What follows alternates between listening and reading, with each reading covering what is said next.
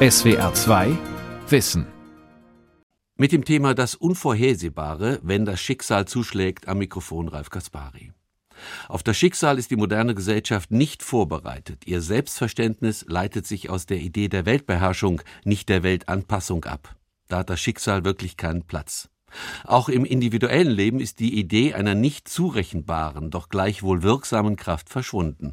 Die meisten Menschen lassen den lieben Gott einen guten Mann sein und stellen sich ein auf das, was situativ opportun und zu bewältigen ist. Wir sind die Macher, nicht das Schicksal. Doch dem Schicksal kann man nicht ausweichen. Also, wie begegnen wir der Konfrontation mit einer Heimsuchung, mit dem Schicksalhaften, dem Unkontrollierbaren? Antworten gibt der Soziologe Professor Emeritus Tillmann Allert. Und nun die Lottozahlen. Diese Ankündigung werden vermutlich manche von Ihnen schon einmal gehört haben. Es ist mittwochs und samstags das Fanal zu Sekunden hoher seelischer Erregtheit. Die einen stürzt es in bodenloses Glück, anderen beschert es einen verhaltenen Ärger und vielen Menschen, die sich am Lotteriespiel nicht beteiligen, verschafft es eine winzige Genugtuung haben diese auch noch mit einem Hauch von Selbstbetrug etwas Humor, so könnten sie sogar mit einem Augenzwinkern sagen, schon wieder gewonnen. Sie haben es schon gemerkt, verehrte Zuhörerinnen und Zuhörer, obwohl eine erste Assoziation zu unserem Thema es nahelegt, ich verspreche Ihnen zu Beginn kein Wort zu dem, was uns Zeitgenossen seit mehr als einem Jahr das Herz beschwert, und den Mund verschließt. Auch Beethovens fünfte Symphonie, in deren ersten Satz ja angeblich unser Thema vertont sein soll, wollen wir für heute einmal im Plattenschrank lassen. Und all denen, die der Programmplanung des Senders einen Aktualitätsbezug unterstellen, sage ich mitnichten. Wir gehen anders vor und widmen uns der Frage, mit welcher Lebenssituation wir es zu tun haben, wenn vom Schicksal die Rede ist. Wir sagen schon jetzt, ein leichtfertiger Gebrauch des Wortes verbietet sich. Nicht alles, was Menschen widerfährt, verdient die Bezeichnung Schicksal, aber gleichermaßen schräg, ja geradezu vermessen und hochmütig wäre es, wenn jemand sein Leben von vornherein als vom Schicksal erfasst bezeichnen wollte. Wer auch nur ganz kursorisch den Assoziationsraum des Wortes abfährt, stößt auf die Frage, wie denken wir Menschen über Vorgänge und Ereignisse, von denen wir kalt erwischt werden, die uns überwältigen. Ereignisse, die unser Rationalitätsverständnis in Frage stellen, mit dem wir gewohnt sind, unser eigenes Leben als irgendwie stimmig zu begreifen. Dazu gehört die Idee von einem Anfang und Ende, einem erst dies, dann das, mithin eine Perspektivierung des eigenen Tuns und Unterlassens über die Zeitstruktur der Gegenwart, Vergangenheit und Zukunft. Eine Zeitstruktur, die als eine Trivialphilosophie unseres Lebens vertraut ist und eine Zeitstruktur, in die das, was wir Schicksal nennen, auf eine noch zu bestimmende Weise einbricht, man kann es auf die paradoxe Frage bringen, wie sind wir eigentlich vorbereitet auf das, was uns unvorbereitet trifft. Wir werden noch sehen. Unserer Reflexion zugänglich wird das Schicksal über die Dimension der Nachträglichkeit. Im Nachhinein erkennen wir das Schicksal als Schicksal. In der unmittelbaren Erfahrungssituation wissen wir gar nicht, wie uns geschieht. Wir stehen auf dem Schlauch, sind von Panik erfasst, erschüttert, jauchzen oder sind zu Tode betrübt oder und mit praktischen Dingen der Situationsbewältigung beschäftigt. Wir retten, was zu retten ist, oder flüchten uns in ein Tun, wie wir es schon immer getan haben. Erfahrungen treffen den Menschen nicht unmittelbar. Sie erscheinen über Gewohnheiten gefiltert. Von Lebensgeschichte zu Lebensgeschichte und wiederum von sozialem Milieu zu sozialem Milieu stellt sich das Ganze unterschiedlich dar. Wie arbeitet demnach unsere Wirklichkeitsauffassung? Welche Fühler sind ausgestreckt, um zu verstehen, was in der Welt geschieht und was mit uns in dieser Welt geschieht? Diesen Fühlern wollen wir uns im Folgenden widmen und halten eingangs einmal im Sinne einer Definition nur fest, dass wir mit Schicksal eine Erfahrungssituation bezeichnen, die sich der Zurechnung zu entziehen droht, die die Menschen konfrontiert mit einer Kausalität, die jenseits des Erwartbaren, des Gewohnten und Gewünschten in das Handeln eingreift, es überdeterminiert. Das Schicksal hat per se keine eindeutige Wertigkeit, es rangiert gedanklich zwischen der Idee des Zufalls und der Idee der Notwendigkeit und stellt damit die Menschen vor besondere Interpretations- und Verständnisherausforderungen. Schicksal heißt, hier rückt ein überraschend auftretender Aktor nach vorn, eine Wirkungsmacht außerhalb der eigenen Intention, der eigenen Gestaltungsabsichten. Seine Bedeutung erlangt das Schicksal nun dadurch, dass die Intervention, der Einbruch in den eigenen Lebensrhythmus nicht als Geschenk gefeiert oder als Unvermeidbares hingenommen wird, sondern in eine Idee der Sinnhaftigkeit des Lebens integriert wird, assimiliert wird an den Lebenssinn, den Menschen sich von ihrem Tun und Unterlassen gemacht haben. Damit sind wir bei den verschiedenen Möglichkeiten, sich auf das, was geschieht, einen Reim zu machen. Wie gesagt, paradoxerweise auf das Unvorbereitete vorbereitet zu sein. Wir wollen uns der Einfachheit halber auf vier handlungsleitende Weltsichten konzentrieren.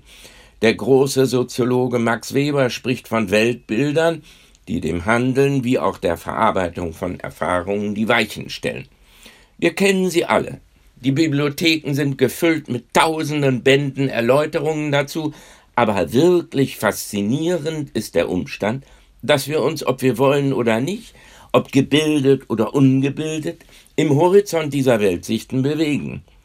Ja, legen Sie das bitte nicht als Angeberei aus, wenn ich sage, mir scheint, mehr sind's nicht, mehr gibt es nicht. Sie mögen in Werken der Kunst vertont oder bebildert sein, raffiniert oder durchaus schlicht, aber mehr gibt's nicht. Unterscheiden wir also im Folgenden den Glauben vom Wissen, beide wiederum vom Aberglauben und schließlich alle drei vom Alltagswissen, von dem, was wir auch eine Überzeugung nennen können, eine spannungsreiche Mixtur aus den drei erstgenannten. Diese vier schauen wir uns genauer an, wobei dieses Anschauen sich von vornherein unabhängig macht von irgendeiner Idee der Evolution, einer Entwicklungsgeschichte, der zufolge erst dies, dann das kommt, etwa erst der Aberglaube, dann der Glaube, dann das Wissen oder so ähnlich. Nein, wir denken typologisch und nicht etwa historisch. Ebenso wenig sind sie nach dem Grad ihrer Vernünftigkeit zu behandeln oder gar in einen sportlichen Wettkampf geschickt, nach dem Motto einer wird gewinnen. Vielmehr versuchen wir, die Prinzipien des Denkens zu bestimmen, seinen Voraussetzungen und Folgen nachzugehen, mehr nicht, aber auch nicht weniger. Unser Thema widmet sich ja der Frage, wie hältst du es mit dem Schicksal, mit den wie stehen diese vier Weltsichten zur Erfahrung der Nichtzurechenbarkeit von Ereignissen und Vorgängen? Der Aberglaube. Eine Art Sinnübertreibung.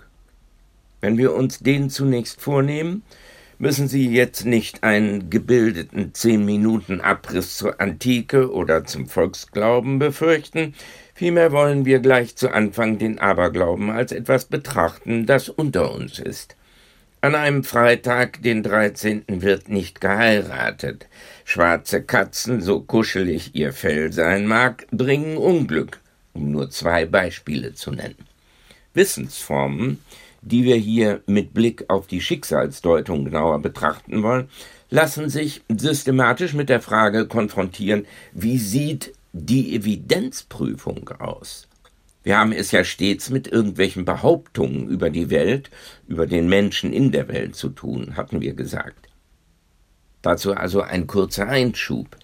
In dem Maße, in dem in Kommunikation mit einem Gegenüber, mit einem Mitmenschen Behauptungen ausgetauscht werden, unterliegen diese der Evidenzprüfung. Und das geht blitzschnell, meistens unbemerkt.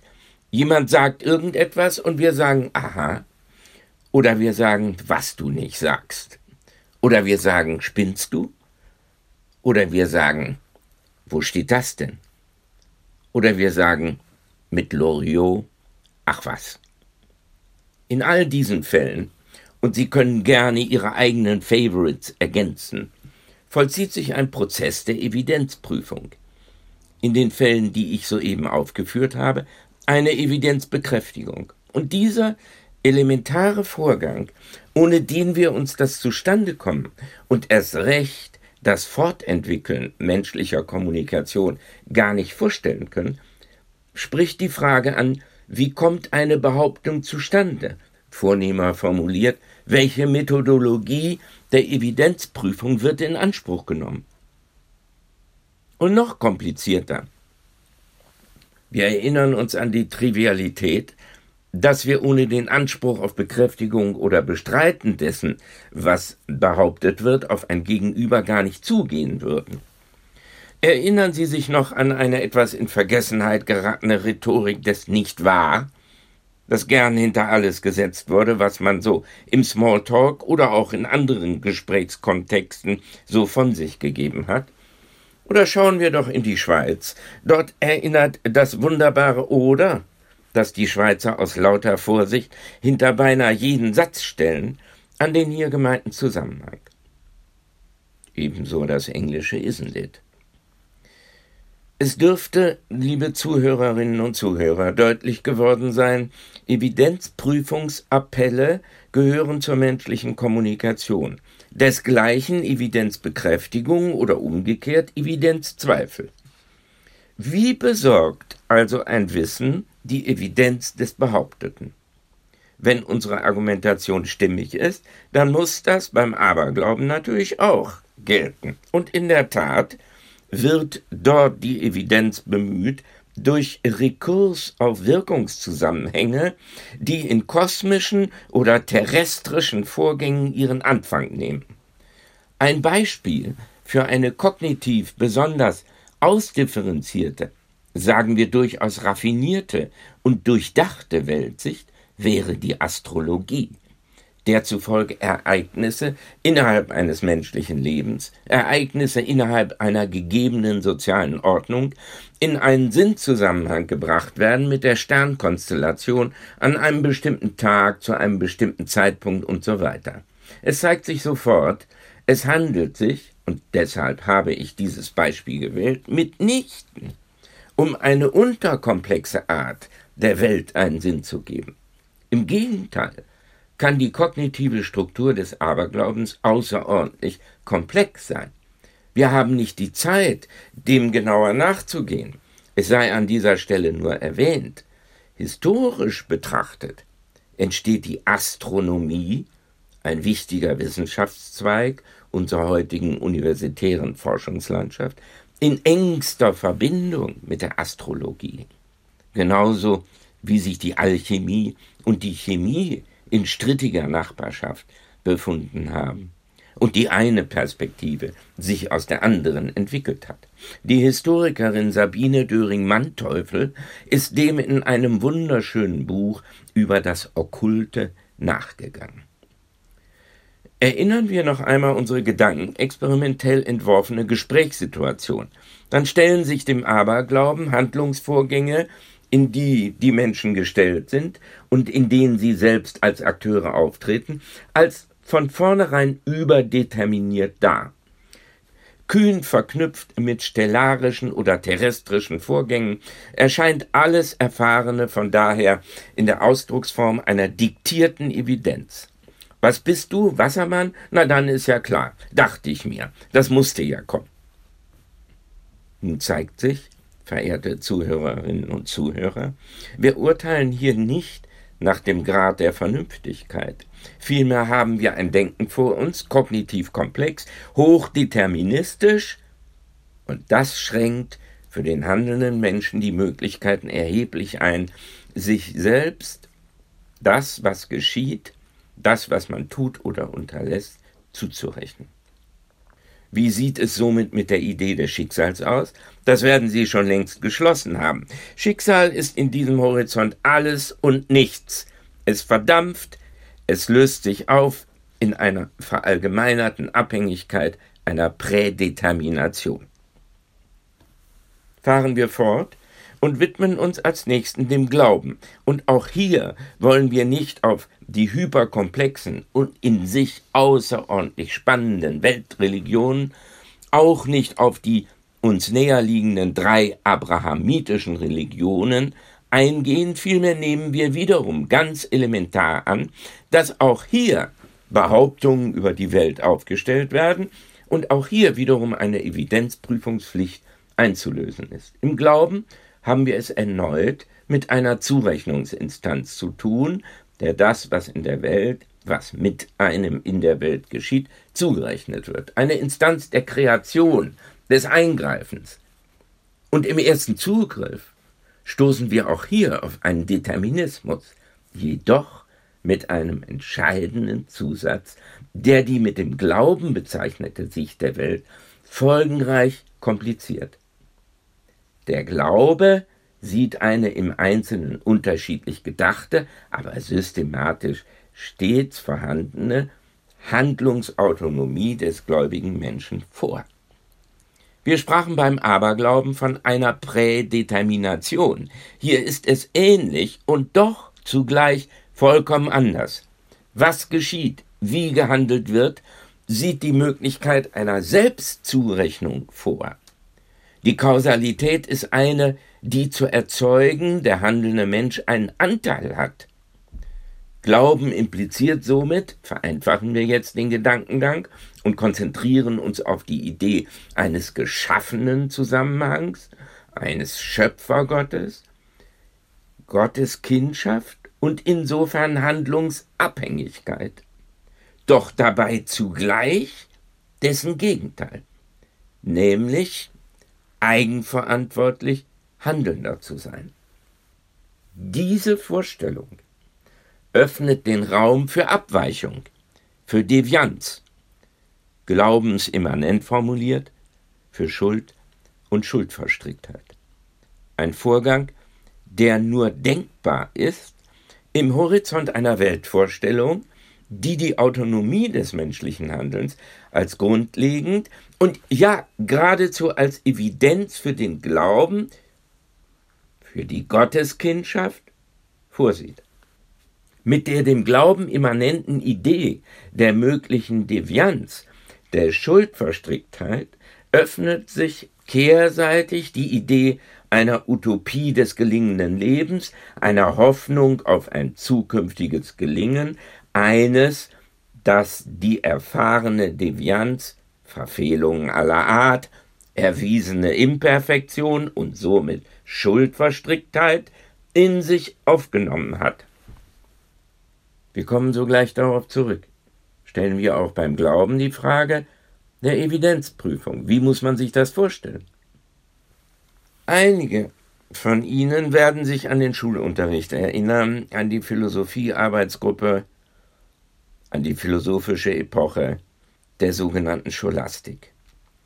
Ja, es hat Zeiten gegeben, zu denen die Menschen im Alltag ebenso wie in aus dem Leben ausgegrenzten philosophischen Diskursen gestritten haben um den Gottesbeweis, also um eine Evidenzbekräftigung mit den Mitteln des vernünftigen Denkens, des logischen Schließens. Das war strapaziös für die Beteiligten, wäre strapaziös bis auf den heutigen Tag, denn da lässt sich nichts beweisen. Der Glauben verweist nämlich auf eine eigentümliche, mit nichts zu vergleichende Evidenzquelle, auf Offenbarung. Offenbarung meint eine Selbstmitteilung der Zurechnungsinstanz. Wir haben sie eben Gott genannt die die glaubenden Menschen als für ihre Lebensführung verbindlich in Anspruch nehmen. Das Offenbarungswissen lässt sich weder bestätigen noch widerlegen. Man würde den Glauben von vornherein verkehren, würde man ihn zu einem Gegenstand der Erkenntnis machen und den nämlichen Mitteln unterwerfen, mit denen Erkenntnisgegenstände auf Evidenz hin überprüft werden erinnern wir uns an den vorausgehend ausgeführten Gedanken der Prädetermination. Beim Glauben wird diese Idee einerseits bekräftigt, andererseits erheblich eingeschränkt durch die Unterstellung einer möglichen Fehlerhaftigkeit des eigenen Tuns, dem die Aussicht auf ein Gelingen, auf ein Verzeihen, auf eine Utopie zukünftigen Gelingens korrespondiert. Und die Idee des Schicksals? Wir haben gesehen, der Glauben sieht Autonomiespielräume des Handelns vor. Man könnte sogar noch radikaler zuspitzen. Er ist die Kehrseite eines Zweifels an der Stimmigkeit des Offenbarungswissens. Und dieser Umstand öffnet, wie wir gesagt haben, das Tor für die Idee von einer die eigene Autonomie durchbrechenden und sie in Frage stellenden Intervention Schicksal genannt. Eine Idee mithin, die einerseits auf ihre Stimmigkeit mit dem göttlichen Handlungsplan und andererseits dem unter dieser Prämisse gleichwohl denkbaren selbstständigen Leben befragt wird. Kommen wir nun auf die dritte Instanz. Wir haben sie eingangs Wissen genannt. Auch hier keine Frage, die Spatzen pfeifen es von den Dächern, dass sich Menschen, manche Zeitdiagnostiker behaupten in zunehmendem Maße, auf diese Instanz der Zurechnung verlassen. Hier setzt die Rede von einem wissenschaftlichen Zeitalter an, die Rede von einer verwissenschaftlichen Welt oder wie der erwähnte Max Weber behauptete, einer Rationalisierung des Lebensvollzugs unter der Leitidee wissenschaftlicher Rationalität. Fragen wir nun auch hier, wie sieht es mit der Evidenzprüfung aus? Folgenreich und dennoch häufig übersehen ist der Umstand, dass wir es auch hier mit Behauptungen über die Welt zu tun haben, die auf Widerlegung hin ausgerichtet sind. Das Wissen kann Routinen aller Art begründen, kann dazu beitragen, eine Umwelt beherrschbar zu machen. Ungeachtet dessen handelt es sich hingegen um hypothetisches Wissen, dessen Evidenz über angehbare Regeln der Überprüfung gesichert werden kann, allerdings um den Preis, dass es in dem Maße, in dem es auf Widerlegung hin ausgerichtet ist, ungeeignet ist, die Lebensführung mit einer Idee der Stimmigkeit zu versehen. Auf die Idee der Schicksalhaftigkeit befragt, kann das Wissen gleichsam nur mit den Schultern zucken, mit anderen Worten auf die Suche nach Kausalitäten gehen, die das Schicksalhafte auf eine grundlegend beherrschbare Einflussgröße zurückführen. Halten wir fest, dass die bislang unterschiedenen drei Wissensformen Weltbilder systematisch zueinander in Konkurrenz stehen, nicht untereinander austauschbar, ersetzbar sind und in ihrer scharfen Opposition zueinander dennoch in einem dynamischen Abhängigkeitsverhältnis zueinander stehen. Sie ergänzen sich, sie überlappen sich, und dabei sind sie eigenständige Formen der Welt- und Selbstauffassung, die in ihrer Spannung zueinander auf je eigene Weise und das heißt in je eigener Gewichtung der Idee des Schicksals beizukommen versuchen. Damit, liebe Zuhörerinnen und Zuhörer, sind wir bei dem vierten Wissenstypus angelangt, dem Alltagswissen.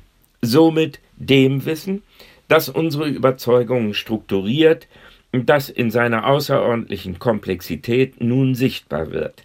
Schließlich lässt es sich als eine situativ flexibel verfügbare, zuweilen opportunistisch einsetzbare Sicht der Welt bezeichnen. Ihre Leistungsfähigkeit bemisst sich daran, dass die genannten Wissensdimensionen in ihrer jeweils eigenen Logik der Evidenzprüfung und Beweisführung aufrechterhalten bleiben und im individuellen und auch im kollektiven Leben zur Geltung gebracht werden.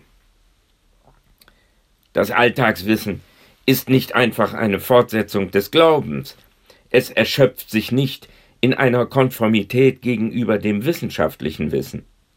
Es verschreibt sich nicht blind irgendeiner exzentrisch kühnen, globalen Sicht, vielmehr insistiert es auf einer strittigen Synthese die darin ihre Anpassungsfähigkeit erweist, dass sie sich Vereinseitigungen ganz gleich welcher Art entzieht. So betrachtet ist die vierte Form des Wissens überzeugungsleitend und zugleich fragil, entwicklungsoffen und zugleich unvollständig. Und seine größte Leistung besteht in seiner Fanatismus-Immunität, in der Kraft, Demut an die Stelle von Hochmut treten zu lassen und Schicksalsergebenheit nicht zu einer fatalistischen Akzeptanz von allem und jedem verkommen zu lassen.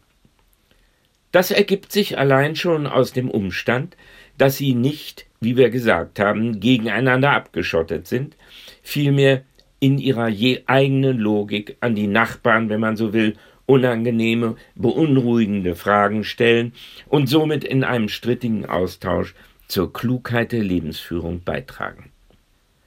Fragen wir abschließend, in welcher sozialen Gestalt wir uns das Alltagswissen vorzustellen haben. Wo ist es zu finden? Gibt es besondere Experten? So wie wir für die genannten drei vorausgehenden Typen des Wissens Experten ausmachen können. Den Zauberer bzw. Orakelpriester für den Aberglauben, den Priester und den Propheten für den Glauben, sowie die Wissenschaftler für das Wissen. Formen der Expertise, die historisch betrachtet in entsprechenden Institutionen beheimatet sind, die das Ziel hatten und haben, die Geltungskraft des jeweiligen Wissens zu sichern. Bei der Suche nach dem Experten des Alltagswissens, so landet unsere Suche bei niemand anderem als der individuellen Lebensführung jedes einzelnen Menschen. Hier entfaltet sich eine Expertise der Lebenskunst, zu der die Akzeptanz der Schicksalshaftigkeit ebenso gehört wie die Suche nach einer Selbstzurechnung und die Suche nach einer Schuldhaftigkeit sowie deren Aufhebung. Als Experten des Alltagswissens stehen vor uns die Menschen, die eine erfahrene Imperfektion des eigenen Lebens nicht als eine Zumutung oder eine Strafe erfahren. Das Alltagswissen ist der Schatz des Antihelden, desjenigen oder derjenigen, die das Hineingestelltsein in eine Ordnung, die, wie wir gesehen haben, stets eine komplexe Ordnung ist, nicht als Diktat oder Last verstehen und auch nicht als eine Herausforderung, sich mit Biegen und Brechen im eigenen Handeln gegen die Möglichkeit schicksalhafter Verläufe zur Wehr zu setzen. Weder über dem Schicksal stehend, so dass die eigene Lebensführung von vornherein erhaben gegenüber jeder Form schmerzhafter oder auch glückhafter Intervention begriffen wird, noch unter dem Schicksal stehend, als die Lebensführung als etwas begreifen, das außerhalb jeder subjektiven Stimmigkeit einfach so kontinuiert, vielmehr im Schicksal stehend, wäre die Lebensform, die sich die drei genannten Wissensformen in Gestalt einer Synthese zu eigen macht. Eine kunstvolle Schicksalsergebenheit ist bestimmend für das Lebensgefühl des Rheinländers. Et kütt wie et kütt. So lautet die Devise, die im Rheinland aber nicht nur dort, zu einer Virtuosität herangereift ist. Sie ist nicht zu verwechseln mit Naivität, Tumpheit oder Torheit, vielmehr eine moderne Form der Schicksalsergebenheit, ein Inshallah, einer Lebensklugheit, die hilfreich sein mag, nicht nur zur fünften Jahreszeit. Soll man denn nun den Lottoschein ausfüllen oder lieber nicht? Diese Entscheidung sei Ihnen überlassen. Das war die SWR 2 Aula heute mit dem Thema Das Unvorhersehbare, wenn das Schicksal zuschlägt. Sie hörten einen Vortrag von und mit dem Soziologen Professor Emeritus Tillmann Allert. SWR 2 Wissen. Manuskripte und weiterführende Informationen zu unserem Podcast und den einzelnen Folgen gibt es unter swr2wissen.de.